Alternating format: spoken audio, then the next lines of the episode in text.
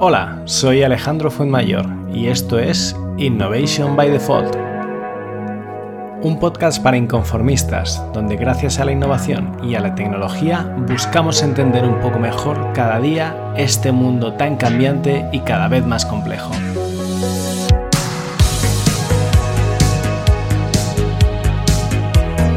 Así que abróchate el cinturón que empezamos.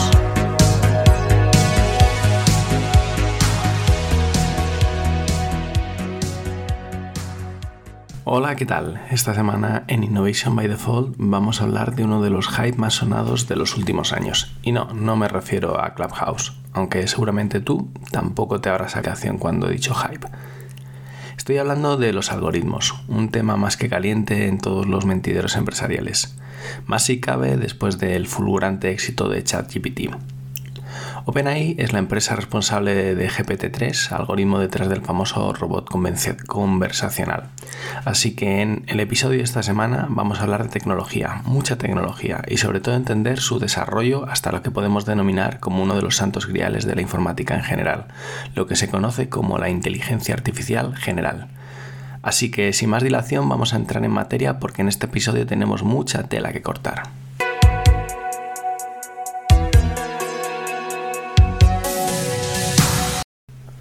Así que empezamos por el principio.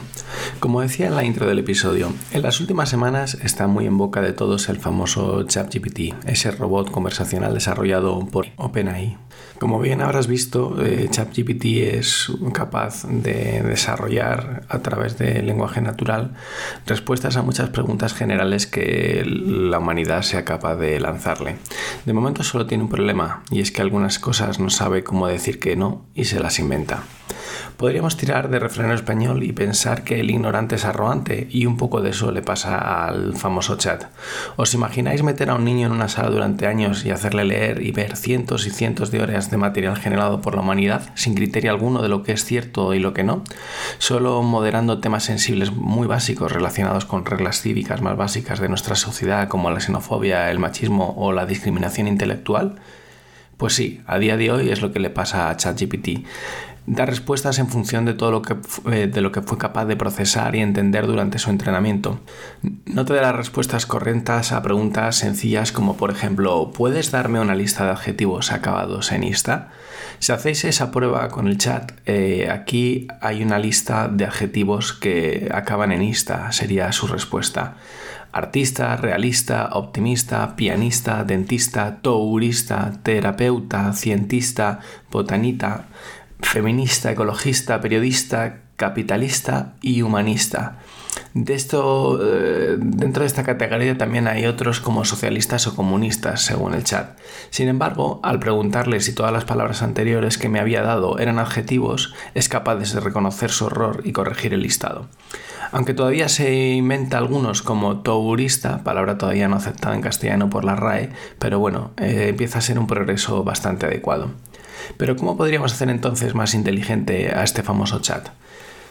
Puede que su lanzamiento público y acceso universal sea una forma de entrenar y perfeccionar el algoritmo, que seamos capaces de indicar con el dedo hacia arriba o el dedo hacia abajo en su interfaz que la respuesta que nos proporciona es correcta o adecuada, es una forma de seguir entrenándolo. Otra cuestión importante es cómo mantenerlo actualizado. Aunque parece que este punto está en camino, ya que por lo que ha anunciado tanto OpenAI como la propia Microsoft en las próximas versiones de ChatGPT, tendrá acceso a una de las redes de conocimiento más grandes de la humanidad, Internet. Este acceso será a través de Bing, así que utilizará las arañas de este buscador para encontrar allá en Internet donde necesite la información que requiera. Esto reducirá la barrera entre el espacio temporal del entrenamiento y la realidad cuando se haga uso del mismo.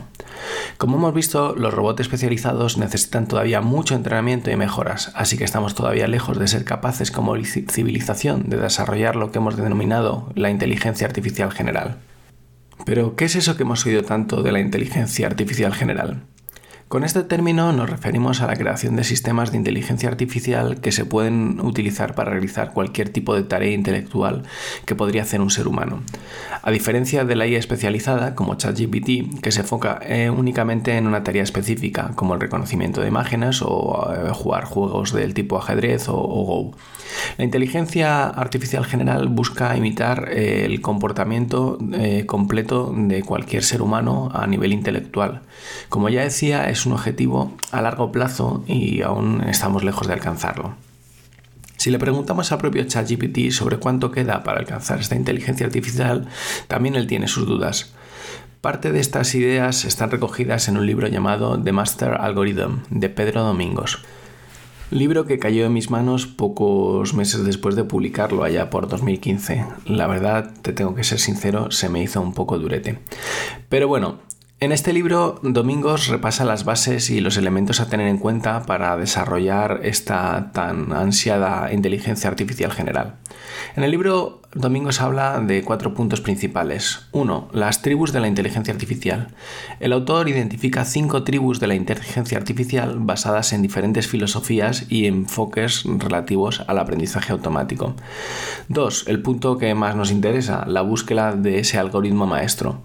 En el libro, eh, Domingos explora la idea de que existe un algoritmo que puede resolver cualquier problema y unir todos los enfoques de aprendizaje automático en una, una sola teoría unificada de la inteligencia artificial. Esto sería un poco también eh, la capacidad mm, a nivel eh, de física de unir todas las teorías desarrolladas eh, por los diferentes genios como Einstein, Newton, etcétera, etcétera. El papel de la informática teórica. en este punto, el autor argumenta que la informática teórica es esencial para el avance de la inteligencia artificial y sobre todo para la búsqueda de ese algoritmo maestro. Y por último, abre un tema bastante relevante y también un tanto polémico, el impacto social y ético de la inteligencia artificial. En esta última parte, eh, Domingos discute el impacto social y ético de la inteligencia artificial, incluyendo la automatización del empleo, la privacidad y la responsabilidad de las máquinas en el futuro. Como te decía, este libro se publicó hace casi ya una década, en el año 2015, y como en aquel momento no se podía predecir con certeza cuándo se alcanzaría la inteligencia artificial general. Y en parte, mucho de lo recogido en el libro de Pedros Domingos es en sí la misión de OpenAI como organización. Y digo organización porque OpenAI al fin y al cabo no es una empresa. Según su web, OpenAI es una organización sin ánimo de lucro que apoya la investigación, el aprendizaje y la colaboración en, en tecnologías de la información para el beneficio de todos cuyo principal objetivo es trabajar en el desarrollo de la búsqueda de esa máquina de aprendizaje definitiva que cambiará nuestro mundo. Aunque puede que no seas consciente de ello, yo creo que en el fondo sí. Los algoritmos de aprendizaje automático ya están filtrando en todos los aspectos de la vida humana, haciéndose cada vez más potentes a medida que siguen aprendiendo de una cantidad de datos cada vez mayor. Así que vamos a empezar a explorar un poco más sobre este algoritmo maestro de la mano de Pedro Domingos, que nos trae en su libro una amplia visión de qué tipo de algoritmos existen ya, los problemas a los que se enfrentan, las soluciones que nos pueden aportar a la humanidad y cómo van a reaccionar en el futuro. Si no conoces a Pedro Domingos, déjame que te cuente que es uno de los referentes mundiales en el campo de la inteligencia artificial, profesor de informática de la Universidad de Washington y es uno de los mayores expertos en este campo. Ha recibido diferentes premios de innovación, el máximo galardón de ciencias y es miembro de la Asociación para el Avance de la Inteligencia Artificial.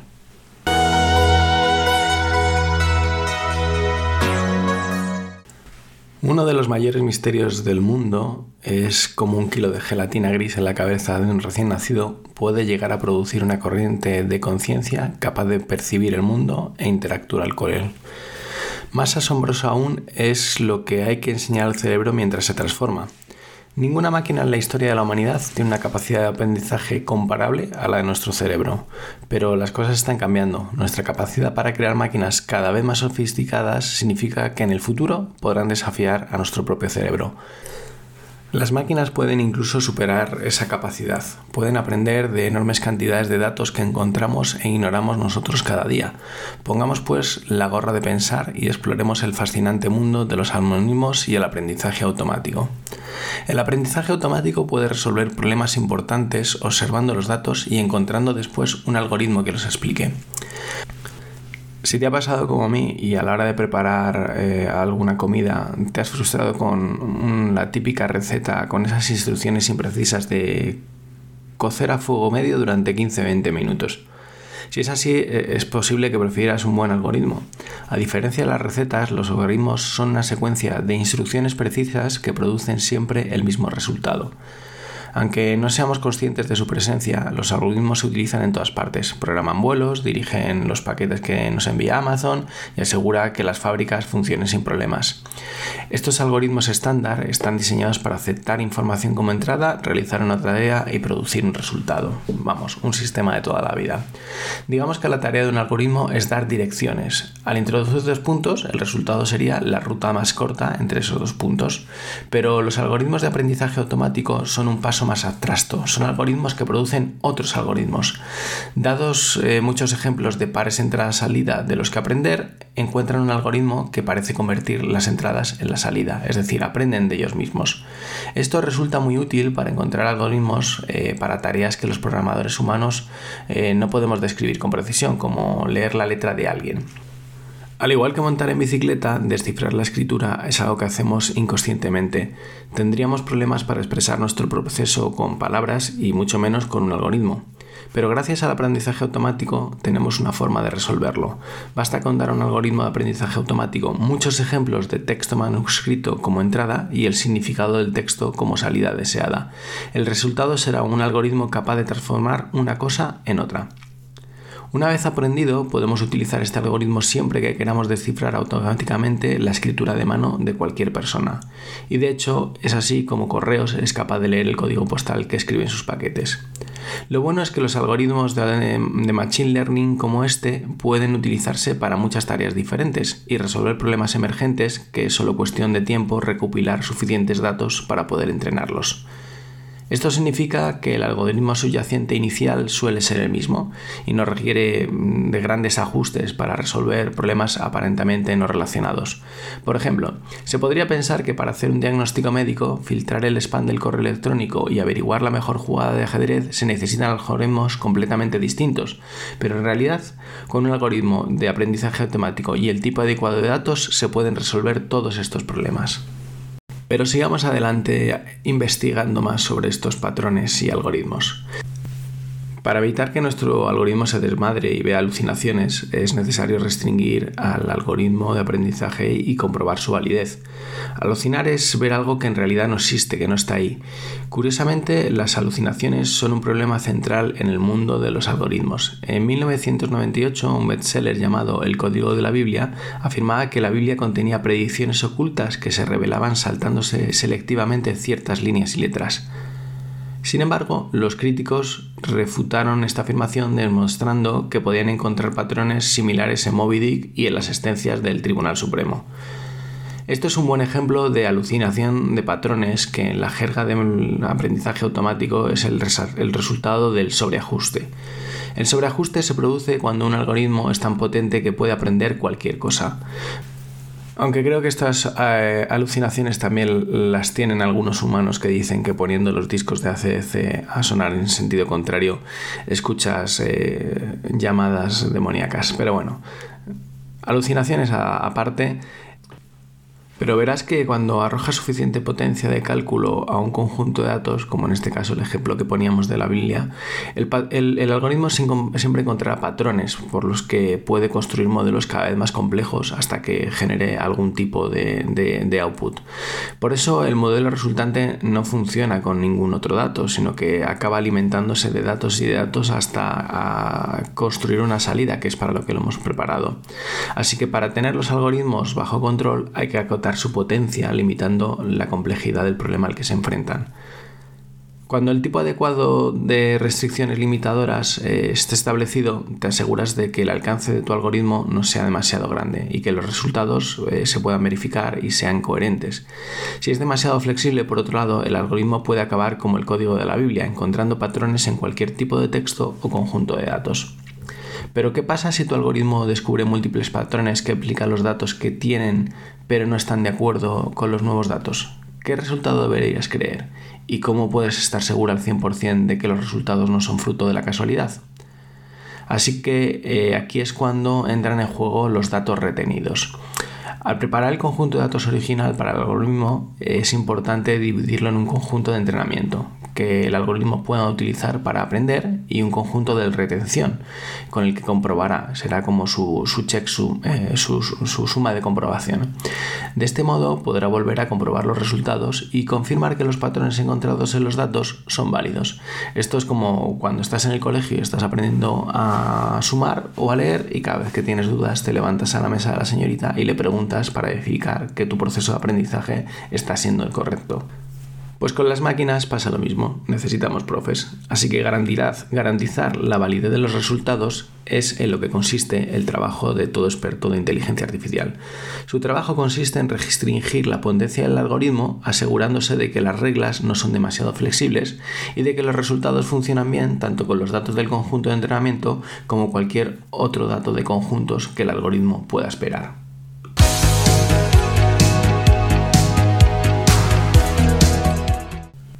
Pero intentemos entender cómo piensan estos algoritmos. Las reglas que utilizan, basado en razonamiento deductivo y en árboles de decisión, pueden permitir que estas máquinas y los algoritmos eh, acaben eh, teniendo un pensamiento de una forma lógica como lo hacemos las personas.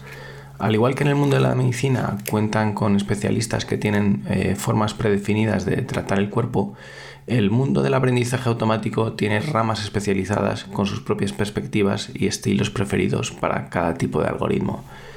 Los simbolistas, por ejemplo, manipulan símbolos y aprenden reglas para crear inteligencia artificial.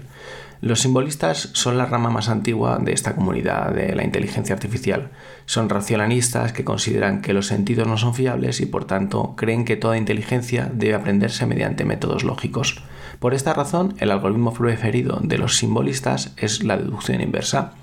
En términos generales, la deducción inversa crea reglas vinculando enunciados separados de la siguiente manera. Si proporcionas dos afirmaciones como Napoleón es humano y por lo tanto Napoleón es mortal, el algoritmo puede llegar a afirmaciones más amplias como que los humanos son mortales. Aunque este tipo de algoritmo es bueno para la minería de datos y la clasificación de cantidades relativamente grandes de datos, como los historiales médicos, resulta bastante costoso e, e ineficaz para bases de datos verdaderamente masivas, porque tiene que considerar todas las relaciones posibles entre todas las variables de todos los datos, lo cual da lugar a una complejidad exponencialmente creciente cuanto más datos eh, le das o le proporcionas al algoritmo. Así que para este tipo de trabajo menos complejo se pueden utilizar árboles de decisión para encontrar estas reglas. Como su nombre indica, los árboles de decisión ramifican los datos en conjuntos más pequeños. Lo hacen básicamente jugando a un juego de 20 preguntas, en el que cada pregunta o regla reduce aún más las opciones y las posibilidades. Por ejemplo, si queremos establecer reglas para cribar historiales médicos, podríamos utilizar un árbol de decisión. Empezaríamos con todos los historiales pero luego en los distintos puntos de ramificación del árbol los dividiríamos en grupos como sano, leucemia, cáncer de pulmón, etcétera, etcétera, todas aquellas variables que quisiéramos ir filtrando. El algoritmo de Machine Learning encontraría entonces las reglas adecuadas que también darían lugar a esta decisión. Este método evita los sobreajustes, restringiendo el número de preguntas que formula el árbol de decisión, de modo que solo se aplican aquellas reglas más generales o más aplicables a los casos del algoritmo que le estamos enfrentando. Los árboles de decisión se utilizan en programas eh, informáticos de todo tipo que realizan diagnósticos médicos acontando los síntomas de una persona, también se utilizaron en una aplicación que podía predecir el resultado de las sentencias del Tribunal Supremo con una tasa de predicción del 75%. Las predicciones de un panel de expertos de humanos, que tenían tasas inferiores al 60%, también fue juzgada por un algoritmo. Pero ¿qué pasa cuando al algoritmo les damos datos más difíciles de tratar, datos más cercanos a lo que tendría que procesar un humano, o datos inciertos o incluso contradictorios? Se puede evitar que los algoritmos eh, eficaces se ajusten en exceso, manteniendo los modelos abiertos y restringiendo los supuestos. El bayesianismo es otra rama popular del aprendizaje automático y sus seguidores son prácticamente eh, eh, religiosos devotos o radicales de esta aproximación. Al contrario que los racionalistas, los bayesianos son empiristas, que creen que en el razonamiento lógico está el error y que la verdad de la inteligencia procede de la observación y de la experimentación. Su, eh, su, algoritmo preferido se llama la inferencia bayesiana, que funciona manteniendo abiertas simultáneamente varias hipótesis o modelos. El grado en que creamos en cualquiera de estas hipótesis o modelos variará en función de las pruebas encontradas en los datos, ya que algunos recibirán invariablemente más apoyo que otros. Este planteamiento también puede ayudar a obtener un diagnóstico médico. Sin dejar de estar abierto a muchas enfermedades hipotéticas y sus síntomas, el algoritmo puede cribar los datos del historial de un paciente para encontrar la mejor coincidencia. Cuantos más datos proporciona el historial, más enfermedades eh, podrá descartar el algoritmo, hasta que una hipótesis se convierta en la ganadora desde un punto de vista estadístico. La inferencia bayesiana es un algoritmo potente que evita el sobreajuste, restringiendo las, hipótesis sobre las causas y los acontecimientos.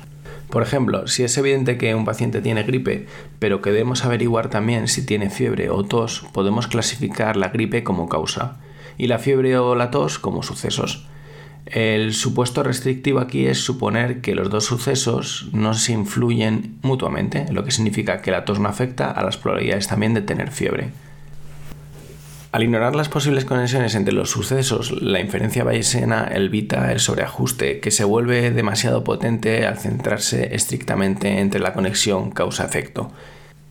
Los programas de reconocimiento de voz como Siri utilizan supuestos similares. Cuando le dices llama a la policía, lo que hace la, la, inferencia bayesiana es mantener abiertas diferentes opciones y considerar otras posibilidades, como por ejemplo que hayas dicho llámala por favor pero cuando comprueba en su base de datos de frases populares, le basta mirar que la frecuencia con lo que sucede en ciertas palabras, y en este caso está claro que a policía siempre le sigue la palabra llámala, con mucha frecuencia no es por favor, así que se decanta por la primera de las opciones, le da más peso y llama a la policía. Pero sigamos avanzando sobre estos algoritmos de aprendizaje automático. En este caso vamos a hablar de aquellos que denominamos algoritmos de aprendizaje no supervisado y que son mm, tremendamente buenos para encontrar estructuras y significados cuando les presentamos datos en brutos. Imagínate que estás en, una fiesta. ¿Te has parado a pensar alguna vez que cuando alguien dice tu nombre entre el tumulto y la muchedumbre, eres capaz de llegar a reconocerlo? Eh, tenemos esa capacidad impresionante de filtrar información eh, que captan nuestros oídos y centrarnos en aquella que es útil para nosotros. Eh, aquí la pregunta es, ¿podría un algoritmo aprender a hacer algo similar, hacer algo diferente de sacar información clara del ruido? De hecho, el aprendizaje no supervisado es una categoría de algoritmos diseñado para utilizar estos datos brutos y con, ruido. Todos los algoritmos eh, que hemos revisado utilizaban datos que contienen ejemplos etiquetados de los que podían aprender como los ejemplos de diagnósticos correctos o correos electrónicos etiquetados como spam o no spam para realizar ese filtrado. Sin embargo, los algoritmos de agrupación son un grupo de aprendizaje no supervisado que pueden descubrir categorías a partir de grandes cantidades de datos sin procesar. Es el tipo de algoritmo que puede utilizarse en programas de reconocimiento de imágenes o de aislamiento de voz, capaces de identificar un rostro o un objeto entre millones de píxeles o distinguir una voz entre una multitud muy ruidosa. Estos algoritmos pueden encontrar estructuras significativas como estas, reduciendo la dimensionalidad de los datos al reducir la descripción de lo que se busca en sus elementos esenciales primarios. Y podríamos buscar un ejemplo en la inteligencia humana. Eh, si te fijas en aquellos dibujantes que hacen en retratos robot, por ejemplo, son capaces de reproducir rostros con una precisión tal sin haber visto a esa persona porque son capaces de memorizar variaciones distintas de los rasgos faciales, de las narices, los ojos, las orejas. Esto reduce considerablemente sus opciones ya que se centran solo en un carácter específico de, la variación que, que les han dado, lo que hace posible producir un dibujo adaptable basándose únicamente en esas descripciones. Del mismo modo, los algoritmos de reconocimiento facial tratan de preprocesar todas las opciones diferentes y solo necesitan comparar unos cientos de variables eh, frente a un millón de, de píxeles que están buscando. Las redes neuronales son otra forma eficaz de procesar cantidades ingentes de datos en brutos. Mientras que otros algoritmos procesan los datos secuencialmente, las redes neuronales funcionan como un cerebro y procesan múltiples entradas al mismo tiempo. Una de las mayores redes neuronales jamás creadas pasó tres días examinando 10 millones de vídeos de YouTube seleccionados al azar. Y sin que nadie le dijera en qué tenía que fijarse, el programa aprendió a reconocer caras humanas y lo que quizá resulte más sorprendente, los famosos gatitos. Ahora que conoces todos estos algoritmos, seguro que te preguntas qué pasaría si se combinaran en un algoritmo maestro. Pues bien, vamos a intentar de seguir desgranando cómo llegar hasta este algoritmo que los controle a todos. Como te decía, no existe un algoritmo perfecto y se necesita un algoritmo maestro que sea capaz de unificar y abordar los grandes problemas de, la humanidad con una visión única. Así que con tantos algoritmos diferentes, la pregunta es, ¿cuál es el mejor de todos? La verdad es que no, existe un algoritmo perfecto, uno que sea capaz de afrontar los retos de la inteligencia artificial general, ya que todos se basan en supuestos fundamentalmente diferentes. Sorprendentemente, por cada conjunto de datos en que un algoritmo encuentra algo útil, si alguien fuese y hiciese de abogado del diablo, podría utilizar el mismo algoritmo con otro conjunto de datos para demostrar que todo lo que hace carece de sentido. Por eso es importante hacer las suposiciones correctas sobre los datos a los que se va a aplicar el algoritmo. Por suerte parece que este no es un problema tan grave como podría parecer a priori. La mayoría de los problemas más difíciles de la informática están fundamentalmente relacionados y podrían resolverse con un buen algoritmo que los gestionase a todos. Basta con pensar en algunos problemas que ya se han resuelto, determinar la ruta más corta para visitar varias ciudades, comprimir datos, controlar el flujo de tráfico urbano, convertir imágenes 2D en 3D, colocar componentes en un microchip y por último jugar al Tetris. Descubrir una solución eficaz para cada uno de estos problemas básicamente los resolvería todos. Puede resultar difícil de creer que un algoritmo pueda resolver tantas cosas, pero es cierto y se considera uno de los descubrimientos más fascinantes de toda la informática. Por ejemplo, para encontrar una cura contra el cáncer, el algoritmo definitivo tendría que incorporar todos los conocimientos adquiridos anteriormente y ser capaz de seguir el ritmo de publicaciones de nuevos descubrimientos científicos. Bueno, siendo una máquina no creo que fuese difícil. Además, tendría que considerar la relevancia de todos estos datos y discernir una estructura global que nadie ha sido capaz de ver hasta ahora. Los algoritmos no son capaces de hacer esto, pero se están haciendo progresos en esta línea. Adam, por ejemplo, es un robot de investigación del Instituto de Biología de Manchester, que ha adquirido conocimientos generales sobre genética y puede sugerir hipótesis, incluso puede diseñar y llevar a cabo determinados experimentos, así como probar y analizar sus resultados. Efectivamente, los experimentos no los llevará a cabo Adam, pero eh, será eh, el, output de un científico de esos experimentos el que le permita seguir comprobando y analizando que los resultados de esos experimentos son válidos. Pero ¿y, el resto de la humanidad, el resto de las empresas, cómo pueden llegar a darle una visión de algoritmo universal? La empresa moderna eh, encontrar el mejor algoritmo y los mejores datos es la clave del éxito para tener una ventaja diferencial. De hecho, los datos son el nuevo petróleo, lo hemos oído una y otra vez allá donde vayas a cualquier conferencia de Big Data o de inteligencia artificial, o al menos lo, dicen estos profetas de, la, gestión empresarial moderna. Y es difícil rebatirlo porque en el mundo de las grandes corporaciones muchos piensan que la empresa con los mejores algoritmos es la que va a ganar. No sé, habría que preguntarle a los fundadores de Google que piensan del avance de OpenAI. Pero bueno, eh, antes de Internet, si una empresa tenía problemas para conectar con los consumidores, podía resolverlos con alguna solución, implementar algo físico, como una idea de una campaña publicitaria mejor. Pero con Internet mm, llegaron las opciones prácticamente ilimitadas para los consumidores y ahora la pregunta es, ¿cómo decidir qué comprar cuando hay, cuando hay 10 millones de opciones? Imagino que a ti también te ha pasado y cuando vas a un restaurante con una carta muy larga siempre te cuesta elegir entre las diferentes acciones. Aquí es donde entra el juego el aprendizaje automático, que nos ayuda a reducir estas opciones.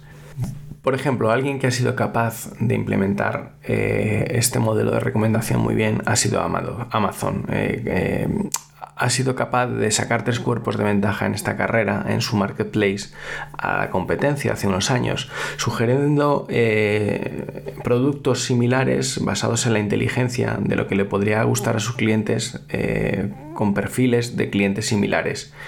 Y básicamente es un servicio que se ha extendido al resto de los mercados y al resto de las empresas. El problema de tener tantísima tecnología es que es un juego infinito, esta carrera sigue, y quien tenga los mejores datos puede idear el mejor algoritmo. Por eso los datos son un activo tremendamente estratégico para muchas empresas. Eh, pongamos en valor el valor medio del rastro de los datos de un usuario para la industria de la publicidad. Suele rondar los 1.200 dólares al año. Por ejemplo, los datos que Google sabe sobre nosotros cuestan en torno a unos 20 dólares, mientras los que Facebook conoce sobre nuestros gustos están valorados en unos 5. El negocio de la compra de datos se ha hecho tan grande que los expertos creen que las uniones de datos y los bancos de datos acabarán permitiendo a los ciudadanos particulares y a las empresas llevar a cabo negociaciones justas sobre el uso de sus datos. Bueno, sobre esto se lleva debatiendo muchos años y la verdad es que no he visto ningún avance al respecto. Los bancos de datos podrían proteger información confidencial y permitir establecer condiciones de acceso a la misma. Y datos sindicados podrían funcionar como otros eh, sindicatos de trabajadores, personas que con ideas afines, uniendo sus fuerzas, pueden garantizar que la información se utiliza de forma justa y precisa. Este tipo de regulación podría beneficiarnos a todos, aunque ya sabes que dependiendo de la geografía donde estés, habrá un sesgo u otro hacia ser más liberal o menos con el tratamiento de los mismos. Pero esta información también podría ayudar a las empresas, ayudándoles a mejorar sus algoritmos. Y nosotros como eh, usuarios finales podríamos obtener mejores recomendaciones de compra. Y con una seguridad adicional, más personas podrían sentirse cómodas compartiendo sus datos para avanzar en causas mucho más justas eh, como temas médicos o causas humanitarias. Pero en el futuro habrá un modelo digital de ti que hará que tu vida sea más sencilla. Ese, aquí hablamos del famoso gemelo digital. Pero bueno, hablemos un poco más del futuro. Eh, un futuro donde tendremos ese gemelo digital que nos hará vida más fácil. Seguro que alguna vez te has pillado hablando solo. Pues bien, si alguna vez has deseado poder contestarte a ti mismo, puede que tus propios sueños pronto se hagan realidad. Al compartir tus datos con el algoritmo maestro de aprendizaje definitivo, acabarás teniendo un modelo digital bastante preciso de ti. Imagina ese algoritmo maestro, alimentado con una base de datos que contiene todo el conocimiento de la humanidad en general, y luego personalizado con los datos que ha, recopilado de ti a lo largo de tu vida incluyendo correos electrónicos, registros telefónicos, búsquedas en Internet, compras, descargas de documentos, registros de salud, direcciones GPS, etcétera, etcétera, etcétera. Podrías descargarte esa versión digital aprendida de tú mismo en un ordenador, en una llave de memoria y llevarla en el bolsillo y utilizarla como tu mayordomo personal que te ayuda a llevar tu vida. Bueno, básicamente lo que haces ahora con Siri, pero con muchos más datos. Con tu propio digital, las eh, pequeñas eh, molestias que, que, te ocurren en el día a día podrían solucionarse rápidamente y ahorrar tiempo y problemas. Además de cosas sencillas como búsquedas automáticas en, Internet y recomendaciones de libros y, películas, también podría hacer para ti la declaración de la renta, pagar las deudas o facturas que tengas a través de tu tarjeta de crédito, clasificarte y priorizarte el correo electrónico eh, de tu oficina, planificar tus vacaciones o incluso si estás soltero, hacer un matching y encontrar tu pareja ideal. O inclusive, si te sientes solo, pues puedes ponerlo en modo conversación y charlar con tu yo digital que seguramente sepa más de ti que nadie. En una sociedad en la que los modelos digitales o los algoritmos son algo cada vez como más común, podríamos incluso interactuar con el resto del mundo en tu nombre. Es decir, podrías eh, retirarte a un retiro espiritual, desconectar del mundo durante esas semanas y que tu gemelo digital siguiese trabajando por ti. Imagínate además que estás buscando un nuevo trabajo.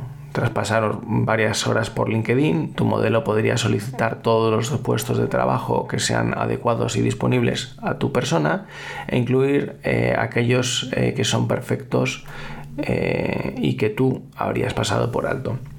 Esas empresas también podrían tener modelos personales y tu yo digital podría interactuar con ellos y proporcionarte una lista de todas las empresas que accedieron a una entrevista personal contigo. Lo único que tendrías que hacer es confirmar tu cita y que tu gemelo digital asistiese en tu nombre. Tu yo digital será como una dirección asistida. Allá donde quieras eh, ir, te facilitará la vida, te reducirá fricciones y te hará un uso eh, adecuado del esfuerzo que requiere para ti realizar determinadas acciones.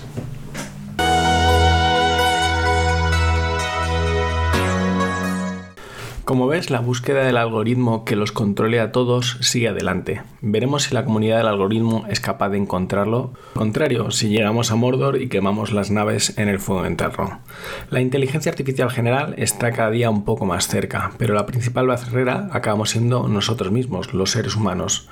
La pregunta clave aquí es si disponemos actualmente del conocimiento profundo suficiente sobre cómo funciona y opera nuestro cerebro. La respuesta es que yo creo que de momento no.